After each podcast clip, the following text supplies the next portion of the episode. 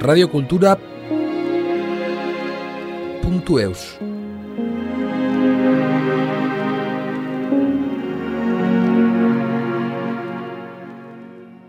Après avoir effectué ses études en Belgique, cela fait maintenant plus de 8 ans qu'Elaï exerce le métier de sage-femme. Son parcours personnel, la place importante qu'occupent les papas pendant un accouchement ainsi que les violences obstétricales dont elle a été témoin, voici ce que nous dévoile Elaï dans ce reportage.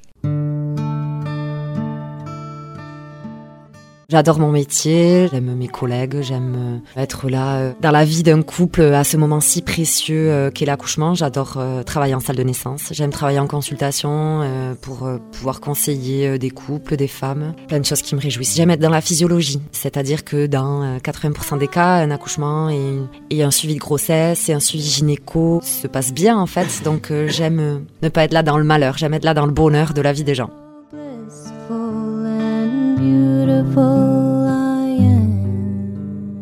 Je m'appelle Elaï, j'ai 31 ans, bientôt 32, et j'ai deux filles, Egwa et Louchka, de 7 et 3 ans. Et je suis sage-femme à l'hôpital de Bayonne. Déjà, la sage-femme peut suivre la femme tout au long de sa vie, quasi, de l'adolescence à la ménopause. Elle peut être là pour euh, conseiller la femme, elle peut être là pour la préparer à son accouchement, elle peut être là pour la conseiller après son accouchement, tout ce qui est rééducation périnéale, et elle peut être là également pour faire des consultations gynéco euh, chez une femme un peu plus âgée euh, à l'âge de la ménopause.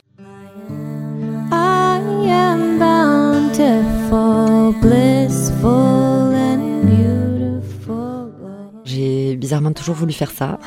Quand j'étais petite, je disais à ma mère, euh, en rentrant à l'hôpital, quand on allait euh, visiter les copines, qui les copines de ma mère qui venaient d'accoucher, ou, euh, les cousines, en rentrant dans cette maternité à Bayonne, cette odeur, les couleurs de murs m'ont toujours inspiré, m'ont toujours donné envie de faire ce métier.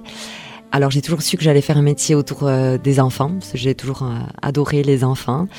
Je parlais de pédiatre ou de puéricultrice ou voilà, et très vite, le métier de sage-femme euh, m'est venu en tête parce que j'avais une tante qui faisait ce métier, donc j'ai toujours euh, eu connaissance de ce métier euh, et c'est vrai que ça a été comme une évidence.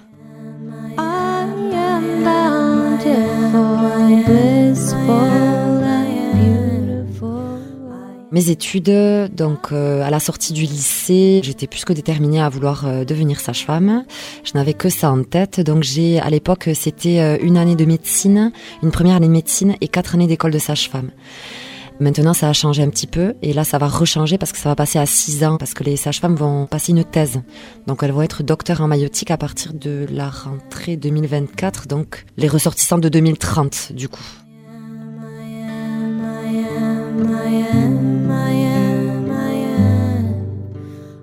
Moi, à mon époque, c'était une première année de médecine et donc j'ai essayé la première année de médecine. Première année, euh, gros échec. J'ai fini très mal classée. Euh, je sais plus, on était 2500. Il fallait, euh, il y avait que 30 places de sage-femme. Je sais plus, j'ai dû finir 1200e par là. Bon, c'était nul. donc j'ai retenté la première année et là, premier quadrimestre, pas trop mal classé, donc contente. Je continue et là, fin du deuxième euh, quadrimestre, euh, je me prends une grosse claque euh, parce que je finis que 22e recalé. Donc j'étais 52e sur les je sais plus combien pour arriver aux 30 premières pour être sage-femme. Donc là, grosse claque, les taux étaient assez serrés, mais je suis sortie quand même déterminée et donc je me suis mise à rechercher les autres issues possibles pour devenir sage-femme. Et là, je tombe sur Internet, sur les écoles en Belgique.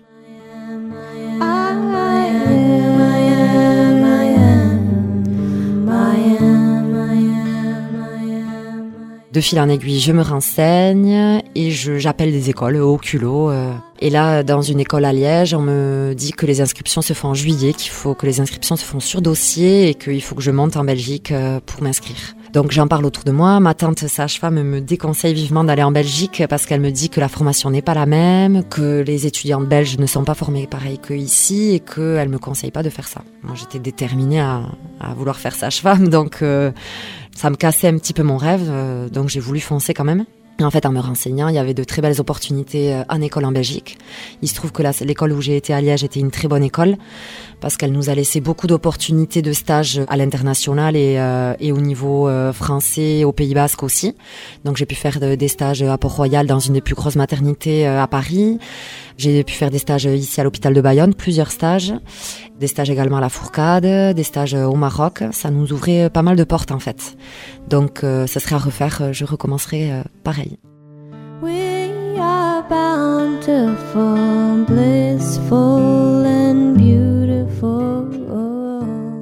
Différents pays, ben, ça a été la Belgique, la France et le Maroc pour ma part. En Belgique, la manière de travailler des sages-femmes est un petit peu différente parce qu'elles sont souvent comme en clinique ici, elles sont un petit peu plus chapeautées par le médecin, elles sont moins autonomes qu'en France. Les sages-femmes belges, voilà, sont souvent, alors elles sont pas totalement sous prescription médicale comme une infirmière, mais elles sont un peu dans l'entre-deux. Je crois que ça a changé. Hein.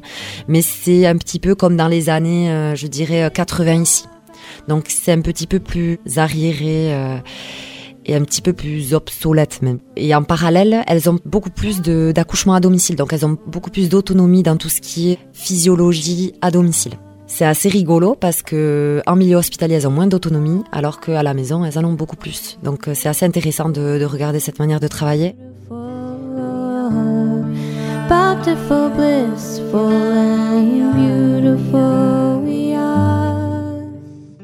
Je suis sage-femme que depuis 8 ans, mais déjà en 8 ans, euh, ce que je peux souligner, c'est que bah, déjà on est plus de personnel à travailler. On est en garde de 12 heures, on est à 2400 accouchements par an et quand j'ai commencé, on était donc trois sages-femmes la journée et deux sages-femmes la nuit. Maintenant, là, depuis janvier, on est passé à quatre sages-femmes la journée. Déjà, ce qui est énorme pour nous en salle de naissance. Je parle, je parle pas dans le service de suite de couche et grossesse, mais je parle de la salle de naissance. Donc, c'est déjà énorme pour nous. Je dirais que les conditions de travail euh, tendent à s'améliorer. Je pense que petit à petit, on va arriver à, à faire du meilleur travail. Donc, les choses ont évolué dans le bon sens je pense, en 8 ans.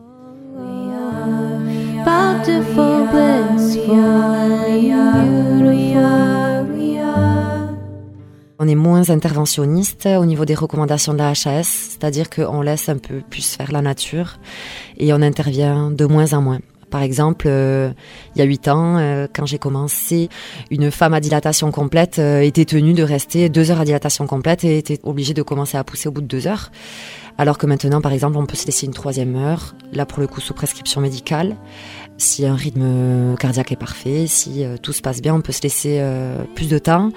Pareil pour la stagnation de la dilatation. Si une femme stagnait par exemple à 5 cm il y a 8 ans, au bout de 2 heures, on l'aurait sondée, rasée euh, et préparée pour partir en césarienne.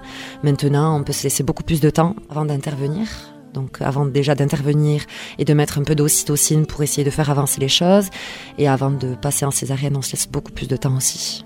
Il y a des femmes qui sont contentes de ça et d'autres qui sont pas contentes parce que maintenant, il n'est pas rare qu'elles restent 24 heures sous péri euh, sans avoir accouché. Donc euh, ça a ses petites euh, failles et on peut pas satisfaire tout le monde.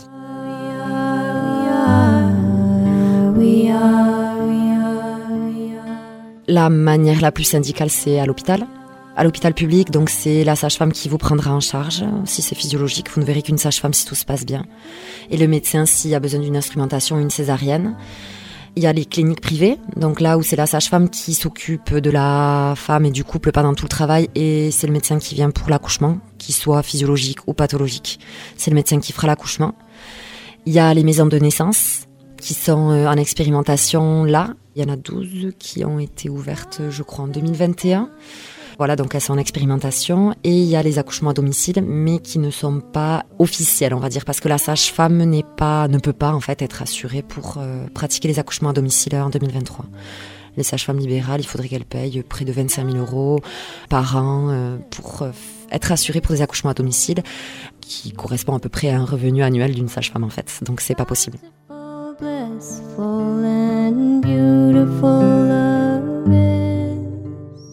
Les maisons de naissance sont une manière, euh, pour moi, sécurisée d'accoucher en s'approchant le plus de la physiologie. Donc la maison de naissance, elle est attenante à un hôpital et elle est surtout proche d'un bloc obstétrical. C'est-à-dire que s'il y a besoin d'une intervention, d'une césarienne à tout moment, le bloc obstétrical euh, se tient euh, à côté. Donc la maison de naissance, elle permet à la femme d'accoucher euh, dans la physiologie, sans péridurale, avec une sage-femme à ses côtés, avec des locaux adaptés, mais tout en sécurité, car voilà, il y a une équipe médicale à côté s'il y a besoin d'intervention.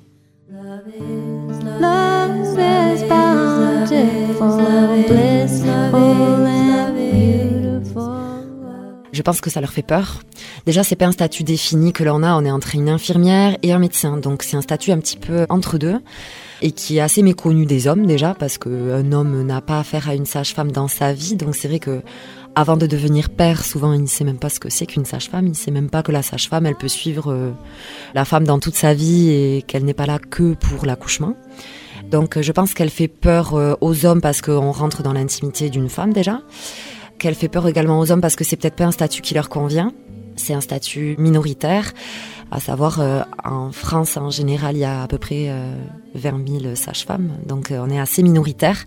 On est une majorité de femmes, donc c'est peut-être un statut qui n'est pas assez vendeur pour les hommes, je dirais, et qui n'est pas assez euh, reconnu autant par son salaire que par l'importance qu'on lui accorde. Donc euh, c'est peut-être un statut qui fait peur euh, aux hommes, je pense. C'est pour ça qu'ils sont une minorité dans la profession.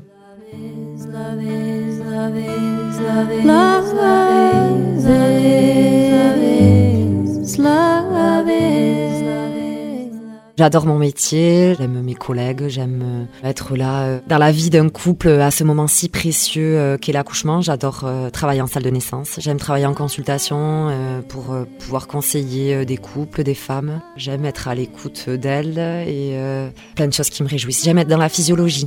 C'est-à-dire que dans 80% des cas, un accouchement et, un suivi de grossesse et un suivi gynéco se passe bien en fait. Donc j'aime ne pas être là dans le malheur, j'aime être là dans le bonheur de la vie des gens.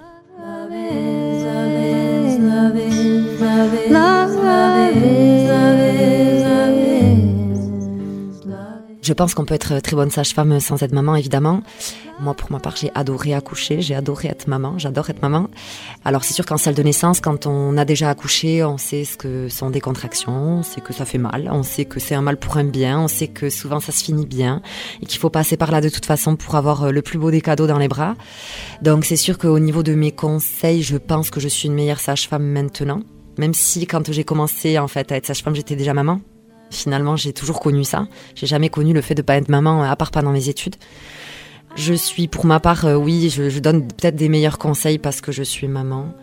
Après, euh, il y a des très bonnes sages-femmes qui donnent des très bons conseils sans être maman, donc euh, je parle vraiment pour ma propre expérience. Je pense que moi, ça m'apporte pas mal d'être passée par là, oui. We are bountiful, blissful and beautiful.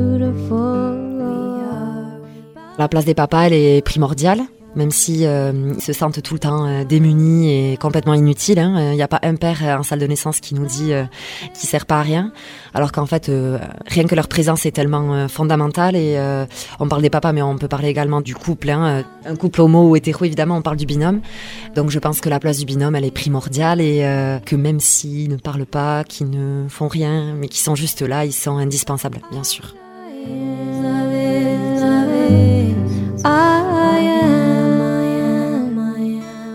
La violence obstétricale, euh, oui, c'est le sujet, le gros sujet actuel. Je pense que c'est un peu une bombe à retardement parce qu'à l'époque de nos mères, je pense que c'était là où se pratiquait le plus de violence obstétricale, en fait. À savoir les premières péris euh, où les, femmes ne bougeaient pas un orteil. Euh, ça se finissait souvent en instrumentation parce que ben, elles n'arrivaient pas à pousser, parce que quand on sent pas comment pousser, ben, on peut pas pousser, en fait. Donc je pense que c'est une bombe à retardement et qu'on écoutait beaucoup moins les femmes que maintenant. La violence obstétricale, c'est une question qui est subjective, c'est-à-dire qu'une violence pour une femme va pas être une violence pour une autre. Donc je pense que déjà, à partir du moment où la femme n'est pas d'accord avec elle-même, euh, elle peut être euh, victime de violence obstétricale.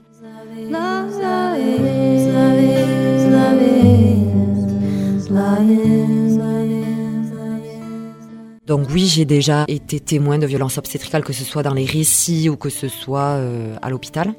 Je pense que on tend à être de moins, du moins on essaye. On n'est déjà pas là pour être contre les femmes et le couple. On est là pour être avec elles et essayer de les écouter.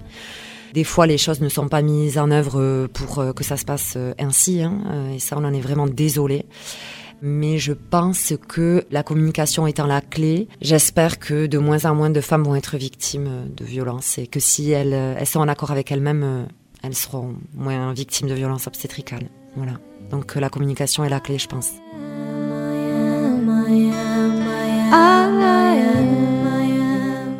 Que les conditions s'améliorent, enfin du moins ici, parce que je parle pas de petits hôpitaux. Euh, là, je parle vraiment de, de, l'hôpital de Bayonne, hein, parce que je sais que dans certains hôpitaux, euh, dans les déserts médicaux, ils ont été obligés de fermer des maternités parce qu'ils étaient en manque de personnel, euh, tout ça. Donc moi, je parle vraiment là de l'hôpital de Bayonne, de nos conditions de, de travail qui s'améliorent ici. C'est pas pareil partout, hein, évidemment. Donc je lui dirais de foncer parce que moi, j'adore mon métier et je pense qu'il y a c'est pas facile tous les jours, mais il y a vraiment un moyen de bien s'épanouir euh, dans son métier. Voilà.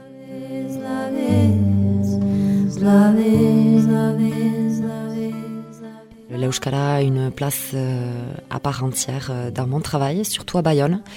Elle est très importante, elle est primordiale. Je pense qu'un couple est content de retrouver sa langue maternelle quand dans ces moments si précieux et je l'utilise quasi tous les jours. Donc c'est primordial et je pense qu'il faudrait euh, pousser les gens à, apprendre de plus en plus l'euskara euh, à l'hôpital à Bayonne.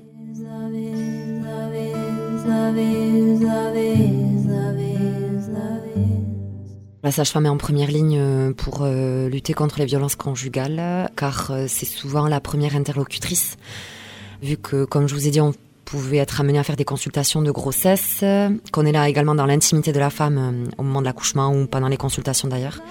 Souvent, elle se livre à nous et euh, l'une des premières questions euh, qu'on pose en ouverture de dossier, par exemple, c'est est-ce que la femme a déjà été victime de violence dans sa vie, dans son enfance, dans son couple, dans son passé?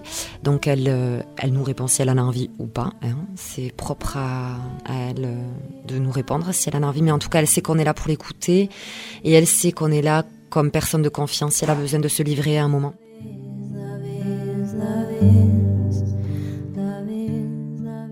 Au moins on lui montre qu'on est là euh, pour l'écouter si elle a besoin. Donc je pense qu'on a une place primordiale parce qu'on est vraiment là dans le dans leur intimité, puis sachant que la grossesse est un moment où euh, où elles se livrent beaucoup, où, elles sont souvent euh, à vif, elles perdent leur carapace et donc c'est un moment où où elles ont besoin d'être coucounées, d'être entourées et d'avoir d'avoir des gens qui les écoutent. J'espère qu'on est là pour elles.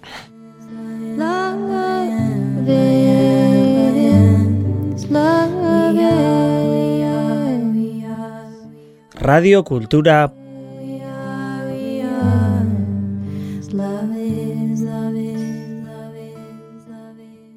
puntu eus.